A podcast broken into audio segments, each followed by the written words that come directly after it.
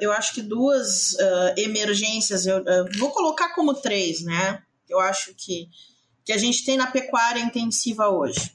Uma é o uso dos antibióticos, que eu acho que, que é uma coisa muito séria, né? Que a gente tem que discutir cada vez mais em todos os sistemas de produção, não avicultura, suinocultura, bovinos. A gente tem que discutir a questão do uso racional de antibióticos, eu acho que é uma emergência. A segunda emergência é o bem-estar. Então, condições de criação que melhorem as, a, a, qualidade da vida dos animais, né? Garantir qualidade de vida aos animais que a gente produz. E a terceira é ambiental. Então a gente tem também um, um, um vamos dizer assim, um, um, apelo muito grande à questão ambiental, das mudanças climáticas, de, de preservação natural, de preservação dos ecossistemas.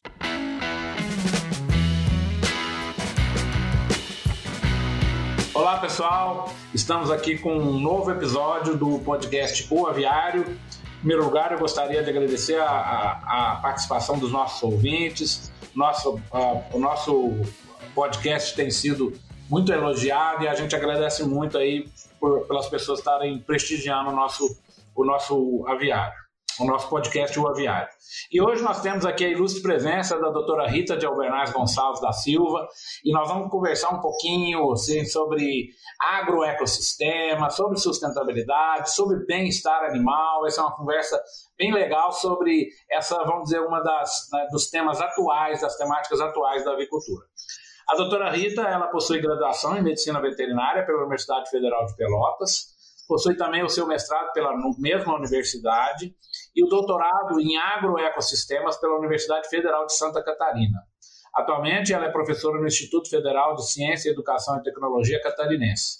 Doutora Rita tem experiência na área de zootecnia, com ênfase na produção animal e bem-estar animal, e desenvolve projetos com temáticas sobre antibióticos, One Health, One Welfare e a criação animal sustentáveis. Então, doutora Rita, as palavras iniciais são suas. Obrigado né, pela presença, muito obrigado por você se disponibilizar, conversar aqui com a gente na Viária. A gente estava muito querendo é, atingir esse tema e que bom que você né, topou conversar com a gente sobre esse tema. Obrigado. Primeiro, muito obrigada pelo convite, me senti honrada e a ilustre presença também, né? Fiquei mais ainda. Então, muito obrigada mesmo por, por ter me convidado. E esse tema é um tema que eu gosto de conversar, eu gosto de debater sobre isso é um tema que está, vamos dizer assim, bem-estar das aves, ele está bem, bem na moda, vamos dizer assim, e bem falado, né? Até hoje eu estava olhando a, a, o periódico da Animals e tem um, um fascículo todo dedicado a isso, né? Está aberto até o dia 15 de dezembro, inclusive, para publicações, só dedicadas à produção de aves, uh, pensando no bem-estar animal. Então, para mim é uma honra estar aqui e, e poder compartilhar um pouquinho da minha experiência com vocês. Com certeza, doutora Rita. Realmente é o tema da moda. Eu detesto o tema de moda, viu? Mas assim, a gente não pode negar que é o tema da moda. Eu, eu, a gente tem que ter um certo cuidado, né? Que a moda traz umas coisas positivas e negativas. Mas e é exatamente isso que a gente vai nessa conversa aqui mostrar, né? O que, que é o bem-estar animal sob o ponto de vista técnico-científico, que é uma, uma conversa bem legal. Então tá. Então, no primeiro bloco aqui, como é que, assim, é, qual que é a sua visão de bem-estar animal em aves de produção. Como você enxerga essa temática? Como você vê essa relação né, do bem-estar animal com a produção industrial de aves, né, especificamente é, tanto postura quanto corte, que são bem desafiadoras em relação a esse tema? Bom, uh, só puxando um pouquinho o que, que você comentou antes, né, a questão do modismo, eu acho que é importante a gente falar sobre isso, que tem coisas que surgem na, na pecuária, na produção industrial, como são vistas como modismo. Eu acho que o bem-estar ele passou dessa fase para a gente entender como uma necessidade essencial. Então, o que, que nós entendemos né, pelo bem-estar, o que está posto já como também como formação. Né? Então começou uma discussão lá na década de 60 com Animal Machines, foi uma publicação uh, da Ruth Harrison questionando, né, uma jornalista questionando os meios de produção, a forma como os animais eram tratados nos meios de produção intensiva. A partir daí começaram várias discussões surgiram as cinco liberdades do bem-estar animal, que normalmente, né, quando se fala em, em bem-estar, todo mundo cita cinco liberdades, né, livre de fome e sede, de medo, de estresse, de doença, e livre para expressar seus comportamentos. Né? Então, a ciência do bem-estar ela foi avançando no sentido de que somente as cinco liberdades não são suficientes para garantir o bem-estar de um animal. Né? Ah, eu acho que é importante a gente colocar que o bem-estar ele não é algo comprável, né? Ele não é uma coisa que eu posso colocar dentro da minha propriedade. Ele é algo inerente ao animal. Então, nas definições de bem-estar, a gente tem isso, né? A forma como o animal interage, como ele está no ambiente em que ele vive, né? No sentido de que ele está com as necessidades físicas básicas garantidas e também as necessidades emocionais, comportamentais. Então, uh, pegando o exemplo do suíno, né? O suíno é um animal uh, explorador, é um animal que precisa de um espaço, ele precisa explorar. Um ambiente sem enriquecimento ambiental é um ambiente frustrante para o suíno. Então, ele vai direcionar esse comportamento para uma outra coisa né? ele vai lá comer a cauda, né? Isso acontece nas aves também, né? Então a gente tem, por exemplo, comportamento de bicagem, que é um problema que a gente tem em, determinados sistemas. Uh, a bicagem também está uh, relacionada com uma falta de bem-estar, um ambiente ruim.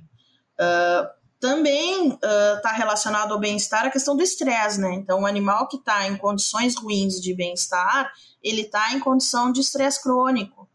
E aí entra o segundo bloco, eu não vou entrar muito nisso, mas o estresse crônico como um, vamos dizer assim, como um desencadeador do uso de medicamentos. Então, quando a gente tem um animal constantemente estressado num ambiente ruim, ele reage de uma forma ruim à questão da saúde, a imunidade dele fica prejudicada. Né? Então, o bem-estar, como definição, é isso. A gente uh, quer que os animais estejam num ambiente natural ou mais próximo disso, claro que que dentro do sistema industrial a gente tem essa dificuldade, mas que o animal possa estar com uh, as garantias naturais, uh, né, o básico da vida, mas também que ele possa ter um ambiente em que ele possa socializar com outros, que ele possa uh, estar com o estresse reduzido. Né? Então, fundamentalmente é isso. O, e o que é legal, né, né, doutora Rita, é que não é, como você falou, muito bem falou, não é comprar, né? É mudar a cultura, né? O próprio granjeiro, se ele começa a entender exatamente o que é o bem-estar e ele muda a forma dele tratar as aves, nós já estamos de alguma forma, né, praticando o bem-estar animal. Então, é a mudança de cultura da empresa, desde o manejista ao nutricionista, ao sanitarista, todas as pessoas envolvidas no processo começam a enxergar a ave, né, de uma maneira mais, vamos dizer, menos máquina e mais, né, um animal que tem que ser respeitados no seu, nas suas características, como você falou, suas características inerentes da espécie, né? Então é muito legal. Eu gosto muito dessa questão de do que a gente vivia lá na década de 70 e 80, parece que a gente estava tomando um caminho onde não teria limites. Hoje a gente tá, talvez estivessem em processos todos malucos aí de produção. Aí alguém falou: não, gente, para, vamos, vamos pensar nesse direito, e você muito colocou. E aí esses conceitos começaram a fazer parte da produção, né? E claro, isso até traz para a gente, assim, resgata um pouco, né, na gente que gosta de animais, né, de uma forma de produzir mais, vamos dizer, mais sensata, respeitando um pouco esse, essas características, né, das aves, né, dos animais de uma maneira geral.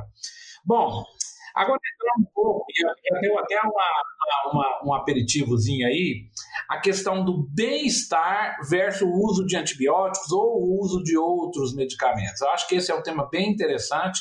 A gente gostaria, eu sei que você tem algumas experiências já práticas em relação a isso. Como é que é, como é, que é essa relação entre bem-estar e uso de antibióticos? Então, a questão do uso de antibióticos, né, o estudo que eu fiz uh, na minha tese é o seguinte: a gente não tem nenhuma evidência direta, né, dizendo, ah, uh, falta de bem-estar usa mais antibiótico. As, as evidências são indiretas, ou seja, a gente considera que um animal em condições piores, né, uh, ele reage de uma determinada forma ou ele tem doenças, né, descritas, né. Vou, vou lhe dar um exemplo, né, puxando de novo o suíno, mas eu vou chegar na ave. Uh, quando eu fiz, eu fiz parte da minha tese foi uma revisão é, que eu fiz uma revisão de toda a suinocultura, no sentido de desde a reprodução até o abate. Né? Então, todas as etapas, o que, que seriam os fatores de estresse, desde ambientais a manejo, tudo que poderia levar o animal a ficar doente. Então, por exemplo, desde o problema nos cascos das porcas, infecção urinária, uh, ou, ou o problema de piso levar uma infecção urinária que leva a, um a uma porca ter uma infecção de, de, de uri, uh, urinária ou metrite, que leva isso para o leitão na maternidade e que dois animais ali já estão usando antibióticos, né? Porque a gente vai usar o antibiótico no leitão recém-nascido, vai usar na mãe para evitar a infecção urinária, por exemplo, né? Então, a falta de movimento, a uh, questão da fome, né, do, dos animais uh, estarem em um ambiente onde eles um, vamos dizer assim, a, a questão de, de, de, de, ter uma alimentação restrita e não ter um forrageamento, enfim, são vários aspectos, né? Uh, a questão dos leitões também, manejos aversivos, situações em que a gente, por exemplo, corte de dente, corte de cauda, que a gente leva o animal ao estresse, que ele está submetido ali a uma situação estressante, a um manejo doloroso, que não tem uma, uma analgesia, né? não tem uma medicação para minimizar essa dor desse animal. E aí ele está num ambiente que às vezes a higiene não é tão legal ou não está num ambiente adequado, e aí ele sofre esse trauma, esse trauma leva a uma infecção. E aí eu vou usar um antibiótico, vou precisar de um antibiótico. É. Questão da gente tem também no Brasil que a gente mistura muitos lotes de desmame, né? A gente leva Uh, a gente desmama os leitões com 21 dias, 20 e poucos dias, leva eles para um novo ambiente misturando com outros animais de outras origens. Isso também é uma forma de transmissão. Fora a questão do transporte, do estresse, da temperatura e outras coisas, né? Claro, aqui eu estou tentando ser o mais resumida possível, porque é bem complexo. Uh, na questão das aves, acho que é importante a gente falar. As aves também passam por alguns processos dolorosos que a gente não minimiza a dor, né? Então, por exemplo, a debicagem. A debicagem é universal, todo mundo faz porque tem um comportamento de bicagem.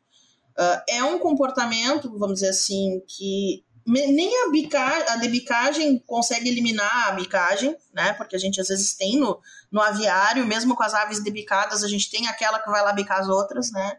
Então é um comportamento inerente da ave que tem a ver com outros fatores de comportamento. E, e aí esse estresse, vamos dizer assim, leva esse animal a ficar mais doente. Então, resumindo, é, qual é a relação do, uh, no caso assim, do, do, do bem-estar com o uso de antibióticos? Se eu propiciar os animais, né? Falei só dos aspectos ruins até agora. Mas se eu propiciar aos animais um ambiente em que eles diminuam o estresse crônico, em que eu consiga que esses animais interajam de uma forma saudável, eu consigo fazer com que a imunidade deles seja reforçada. Então, o estresse afeta diretamente níveis de cortisol e afeta a resposta celular, a resposta imune. Tá? Se eu conseguir propiciar um ambiente enriquecido, um ambiente saudável, um, um, um, manejo tranquilo, né, com pessoas que saibam lidar com os animais com tranquilidade, sem agressividade, uh, que eu forneça nutrição adequada, água adequada, mas e que eu tenha um ambiente legal, vamos dizer assim, uh, eu consigo que esses animais reajam melhor. Né? A gente tem nos sistemas de produção animais muito sensíveis. Qualquer ventinho que dá, os animais já estão doentes. Então, a gente às vezes tem uma variação térmica, uh, já tem problema na granja, já tem problema no aviário, já tem problema na, na. Então, a gente uh, propiciou o crescimento deles, né? A gente uh, deixou a genética desenvolvida para o, o, o, ganho de peso e esqueceu um pouquinho de gastar moeda na, na imunidade. Então a gente tem dois fatores aí, né? Eu não sei se eu tô falando e tá ficando um pouco confuso, então por favor tu me diz. Não, tá super claro, super claro. A gente tem duas situações aqui. A gente tá expondo eles ao estresse, tá? A gente está expondo eles a uma situação estressante e eles estão com cortisol alto, muitos deles em estresse crônico. Segunda situação, a gente tem animais de alta produtividade. Esses animais de alta produtividade são imunossensíveis. Então, eu tenho um animal com uma sensibilidade baixa, disposto num ambiente de uh, estresse crônico. Então, eu tenho dois fatores aí que bagunçam com a imunidade deles. Isso se reflete o quê? No uso dos medicamentos.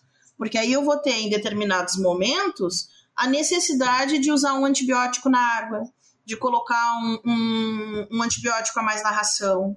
Claro que isso é bem mais evidente, isso acontece na avicultura, mas ele é bem mais evidente nos suínos, porque a gente tem um ciclo de vida maior do que, por exemplo, o frango de corte. Né? A gente tem um ciclo mais intenso. Mas uh, uh, a, a minha tese se baseava nisso. Se eu melhorar a condição desse animal que é imunossuprimido, eu posso garantir que ele pelo menos reduza o uso de antibióticos ou que eu use menos. Não, eu, eu diria até mais, Rita, pode até realmente eliminar, porque o antibiótico ele só é efetivo quando a situação é ruim. Quando você tem uma situação toda controlada, usar ou não antibiótico é assim é, é, é, é inócuo, né? Se está tudo certo. Então eu quero concordar plenamente com você além do bem-estar, né, se você tem uma biosseguridade boa, se você tem uma condição geral boa, você re realmente reduz o uso de antibiótico, pode até eliminar. Eu quero concordar com você. E é bom que a gente entenda isso. O bem-estar ele entra na fisiologia do animal, não é isso? Ele ajuda a produção. Eu vou ter, se a gente investir nisso, o meu lote vai ter um ganho de peso, vai ter uma conversão, vai ter uma mortalidade melhor do que se eu não tenho essa condição de bem-estar, não é isso? Não, e, e, eu acho que é importante isso, assim, a gente entender que às vezes é um, o produtor pode entender que é um gasto, às vezes, investir num enriquecimento ambiental, por exemplo. Vamos colocar cama, sei lá, algum objeto, alguma coisa para melhorar.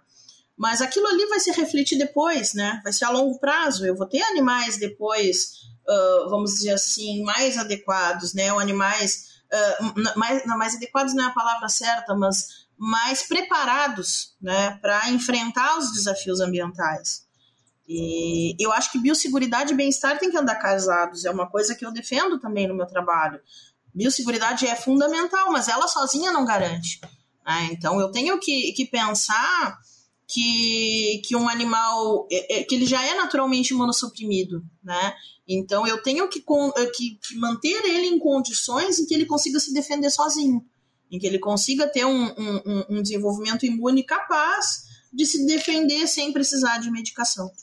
É, talvez na postura, né, nas, na, na avicultura de postura, esses desafios hoje eles, eles são maiores do que no corte, né, pelo fato da ave estar com um grau de confinamento maior e de ser impedida de manifestar os seus comportamentos naturais dentro de uma gaiola. Então, é, talvez esses desafios no sistema confinado de gaiola eles sejam né, um pouco mais desafiadores. Você concorda? Eu, para mim, são os dois temas mais importantes da avicultura em termos de bem-estar. É a questão das gaiolas, né, que eu acho que tem, vai mudar e não é como o senhor disse outro dia é o tempo, né? Quando vai mudar e não se vai, é quando. E, e eu acho que a questão da debicagem, né? Que eu acho que aí entra na questão dos manejos dolorosos são dois processos que estão sendo discutidos e que a gente precisa pensar em como mudá-los, né? Isso com certeza afeta. A gente tem alguns trabalhos que falam sobre o, entender que os animais são seres sencientes e são seres que, que reagem à dor e que sofrem com ela, né? Então tem trabalhos que mostram isso, que, que determinados procedimentos duram, a dor é, é, é, é neuropática, é uma dor que dura por muito tempo. É uma dor que persiste no animal. Então, um animal que é um bico cortado, um animal que tem uma cauda cortada, ele vai ficar sentindo aquela sensação por muito tempo. E aquilo ali vai causar um, um desconforto nele. É um animal que vai comer menos, é um animal que vai desenvolver diferente dos outros. É, então, é uma coisa que a gente tem que pensar. É, eu, eu, não tenho dúvida disso, que esses conceitos de bem-estar animal eles têm que ser incorporados né, no dia a dia aí da, das produções aí da avicultura industrial, seja de corte, seja de costura. Mas vamos então aqui, é, Rita, mover aqui para um outro tema, acho que um outro tema também muito, muito atual, que passa um pouco né, pela questão da sustentabilidade, é um assunto que hoje todo mundo discute, né? É, na questão dos sistemas, né? Agro, dos agros ecossistemas, né? Que também você tem aí uma experiência com projetos nessa área, como que a gente harmoniza, né? As diferentes é, é, vertentes da produção num sistema mais, né, mais é, equilibrado, Como é que você traz isso para a avicultura? Primeiro, podia definir um pouquinho o que é esse agroecossistema e como isso que pode ser aplicado na avicultura, nem que não seja na avicultura industrial, mas que uma avicultura, às vezes, de, né, uma, mais, mais alternativa. Como que você enxerga né, e que novidades você traz para a gente sobre esses, esses né, é, agroecossistemas? Bom, uh, eu acho que duas uh, emergências, eu uh, vou colocar como três, né? Eu acho que, que a gente tem na pecuária intensiva hoje. Uma é o uso dos antibióticos, que eu acho que, que é uma coisa muito séria, né? Que a gente tem que discutir cada vez mais em todos os sistemas de produção, não avicultura, suinocultura, bovinos. A gente tem que discutir a questão do uso racional de antibióticos, eu acho que é uma emergência. A segunda emergência é o bem-estar. Então, condições de criação que melhorem as, a, a, qualidade da vida dos animais, né? Garantir qualidade de vida aos animais que a gente produz. E a terceira é ambiental. Então a gente tem também um, um, um vamos dizer assim, um, um, apelo muito grande à questão ambiental, das mudanças climáticas, de, de preservação natural, de preservação dos ecossistemas. Então são três temas que estão em pauta né, na produção em si e eu acho que no Brasil a gente tem muito que, que trabalhar em relação a isso. O, o programa do agroecossistemas, né, na UFST, ele é um programa integrado. Né? Agroecossistema significa o quê, né? São os sistemas pecuários integrados. Então, a gente tem a questão do, do ambiente, né, do, do, do da paisagem, do, da produção, eh, da produção de, de alimentos vegetais, de árvores, né? Tem a questão da produção animal junto e o homem, né? Então tudo está integrado de que for, eh, eh, esses três uh, elementos trabalhando juntos, né? Homens, uh, plantas, uh, né? E os, os animais, né? Então a gente tem alguns exemplos do que seriam agroecossistemas pecuários. Então a gente tem, por exemplo, o, agro, o sistema agro-silvo pastoril, é um exemplo, né? Então, produção de bovinos uh, em áreas de plantio de árvore, né? Então, é, é um. Além de trazer bem-estar pelo sentido de sombra para os animais, a gente tem uh, o esterco dos animais ajudando na adubação, na conservação do solo, tem uma série de, de questões relacionadas a, ao ambiente também. Uh, no caso da avicultura, Uh, os sistemas cage-free, né, são sistemas, podem ser sistemas uh, agroecossistemas, né, eu posso integrar com pastagem, eu posso integrar com planta, com horta, então tem um sistema, por exemplo, que é um sistema brasileiro, que é o, é o é, Produção Agroecológica Integrada Sustentável, chamam, a sigla é PAIS, né, um, se eu não me engano é um, é um é um programa da Embrapa, não, da Embrapa não, desculpa, da, do Sebrae, eu acho que início dos anos 2000, não lembro exatamente a data. Uh, o PAIS ele é pensado para agricultura familiar, então ele tem uma consorciação entre a produção avícola, que pode ser uh, corte ou pode ser postura, um pequeno aviário, e ele é construído, em volta desse aviário é construído uma horta. Então a horta é em forma de mandala, são construídos três círculos de horta irrigada, e no centro a gente faz um mini aviário, né? Então, Uh, junto também tem um corredorzinho que aí a gente faz uma área de piquete atrás para que essas aves possam sair do aviário e uh, fazer o forrageamento nessa área de pastagem. É, então, uh, é, um, é um modelo integrado que é interessante para pequenas famílias, é interessante no momento que a gente está, que, que tem uma crise alimentar, de insegurança alimentar das pessoas, de pessoas que estão passando dificuldades eu acho que é um sistema que, que casa bem, assim, além de ser um sistema sustentável, ele ajuda, por exemplo, uma pequena uma família a produzir uh, alimentos de origem vegetal e animal, né? Ele vai ter o ovo, ele pode ter a galinha, a carne, né? E ter a horta para se alimentar e também, de repente, para ser um, um, um uma forma de renda para sua família, né? Então, os agroecossistemas trabalham nisso, né? A ideia de integrar várias áreas. O animal está dentro de um contexto ambiental, assim como o homem também está dentro de um contexto. Né? Então, são alguns exemplos. É, isso mostra para a gente, né, o tanto que a avicultura é versátil, né, o tanto que ela pode ocupar aí vários espaços, né?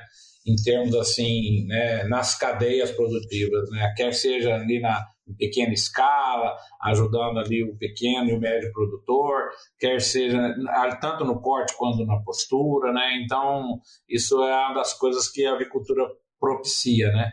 E sem dúvida nenhuma, né? Hoje, como você falou, né? Nós somos cobrados por isso, né? Então, a sustentabilidade é um tema que está, né, inclusive, né, os CEOs de grandes empresas já colocaram esse, esse tema na agenda e está todo mundo preocupado que a avicultura contribua para, né, uh, não dá para a gente retirar e não dar nada de volta, né, a natureza cobra um pouco disso, né. Então, bem legal, eu acho que essa questão da gente estar tá integrando de alguma forma é sempre muito interessante, é sempre muito bem-vindo para a nossa avicultura. Bom, doutora Rita, nós temos aqui uma tradição no nosso, no nosso podcast, né, de terminar as nossas entrevistas, as nossas conversas, com três perguntas, certo? Então, a primeira pergunta que a gente quer trazer para você, né, os nossos ouvintes aí que já estão acostumados com o nosso podcast, já conhecem essas perguntas, né? Então, a nossa primeira pergunta é: qual é o livro o seu livro favorito relacionado à avicultura, ou esse tema que a gente falou aqui, bem-estar, enfim, qual é a indicação ou qual é a referência que você enxerga num livro aí? E eu, eu, costumo dizer que é difícil isso, né? Porque hoje em dia a informação ela está pulverizada. Antigamente a gente dependia dos livros, né? Hoje, né, já há algum tempo, né, as informações estão aí na palma da mão, aí nos celulares, nos sites, enfim. Mas qual livro, assim, tem algum livro que você vem à sua cabeça aí como referência? Bom, uh, na avicultura, pensando em livro técnico, eu gosto muito dos livros da Facta, tem o do Marcos Macari, Manejo de Frangos, Manejo de Postura, eu acho que são livros bem didáticos, né? E são fáceis para as pessoas, para o aluno ler, para as pessoas entenderem, então eles são bem. Eu gosto de, de usar esses livros como referência, né? Então, eu uso nas minhas aulas esses livros, mas eu concordo, assim, a gente está numa, numa época em que uh, tá difícil, assim, a gente recomendar um livro técnico, né? Não, mas é uma boa dica. Os livros da Facta realmente são, são, são livros texto que dão, para quem está começando, né, tem informações preciosas lá, né? E eu até aproveito, o Sr. Macari foi meu professor, né? Eu nutro uma grande admiração pelo nosso querido Marcos Macari e, e, eu já até falei isso em episódios, em outros episódios, assim, o, o Macari, ele, ele tem nessa importância para a avicultura né, brasileira justamente nesse aspecto aí, né, que é uma referência aí, sempre trabalhou trazendo informação e facilitando essa formação para a gente. A segunda pergunta, agora esquece a avicultura, nós estamos fora da área. Qual é o seu livro favorito? Uma indicação, um livro que te marcou, enfim, um livro que, que, que, que assim, que, que faz parte da sua vida assim, eu, eu sou meio rata de, de biblioteca, assim, eu gosto muito de ler. E eu tenho muitos livros, eu não tenho um livro que eu diria favorito. Mas uh, dentro da temática que a gente estava falando, assim, da questão da humanidade, para onde vamos, né, o que queremos, enfim, eu recomendaria esse aqui, ó. Uh, Sapiens, Uma Breve História da Humanidade. É bem interessante esse livro. E eu acho que ele. Inclusive, ele toca, né? É interessante porque é um, é um livro de um historiador, mas ele fala um pouquinho, ele tem uma parte que ele fala de bem-estar animal, assim. Então é, é, é interessante, é bem, bem é, brevemente, né? Ele fala sobre algumas questões da pecuária, porque ele fala da evolução do mundo, ele faz um histórico da humanidade e aí ele vai falando da, de todas as etapas que a gente passou, né? Tudo que foi acontecendo, a questão das guerras, da Revolução Verde. Ele, ele faz um, um, um compilado, né? Ele tem. São três livros, na verdade, né? Mas esse aqui eu acho bem, bem interessante, recomendo para quem quiser. É o do Yuval Noah Harari, eu não sei dizer direito o nome dele. Tá, e a dica da, da nossa amiga Rita aí, realmente um, um livro bem legal. E por último, Rita, na sua opinião, o que diferencia um profissional da avicultura de sucesso? O profissional de sucesso, ele precisa estar antenado nas coisas. A gente tem um costume, não sei, os alunos, pelo menos, né? Falando agora como professora, né? O senhor me diga se não concorda comigo. O professor me diga. O aluno acha que vai se formar e acabou o estudo na vida dele, né? E ele acha que passou na prova de avicultura e tá tudo 10 e a gente sabe que, que a, a, o mundo é dinâmico, né? E a gente uh, aprende muitas coisas, a gente passa a vida inteira estudando e aprendendo. Então, acho que um profissional de sucesso ele precisa entender uh, o momento que ele está. E eu acho que ele precisa se atualizar, ele precisa tentar aprender. Claro que tem coisas que a gente vai levar como tradição e que a gente faz já há muito tempo, mas tem coisas que estão mudando. E eu acho que um profissional, para ele se encaixar, ele precisa estar tá sempre se atualizando. Ele precisa estar tá sempre se informando, ele precisa estar tá, uh, atento às notícias, atento às tendências. Uh, aí ele, ele tem, na verdade, não só a garantia de que ele vai ter um bom sucesso, ele vai ter um, um bom negócio, vai conseguir trabalhar bem, mas que ele vai estar tá sempre, vamos dizer assim, ele, ele vai estar tá sempre atualizado, né? O, o, o, ele vai estar ao seu momento, ele não vai deixar, não vai ser defasado, ele não vai, não vai deixar de existir, né?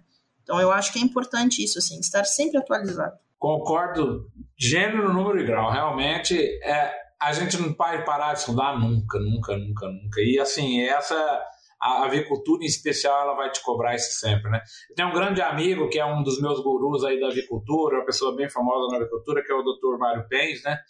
E o Pens, uma vez, ele, ele falou isso. Ele, nas 24 horas de dia dele, assim, como era uma pessoa muito, né, muito, muito ocupada, ele, ele sabe que ele, ele precisava de, de arrumar alguma, algum, algum intervalo para ele estudar, porque, inclusive, né, pela a posição que ele ocupa, ele, ele necessariamente tem que estar bem informado.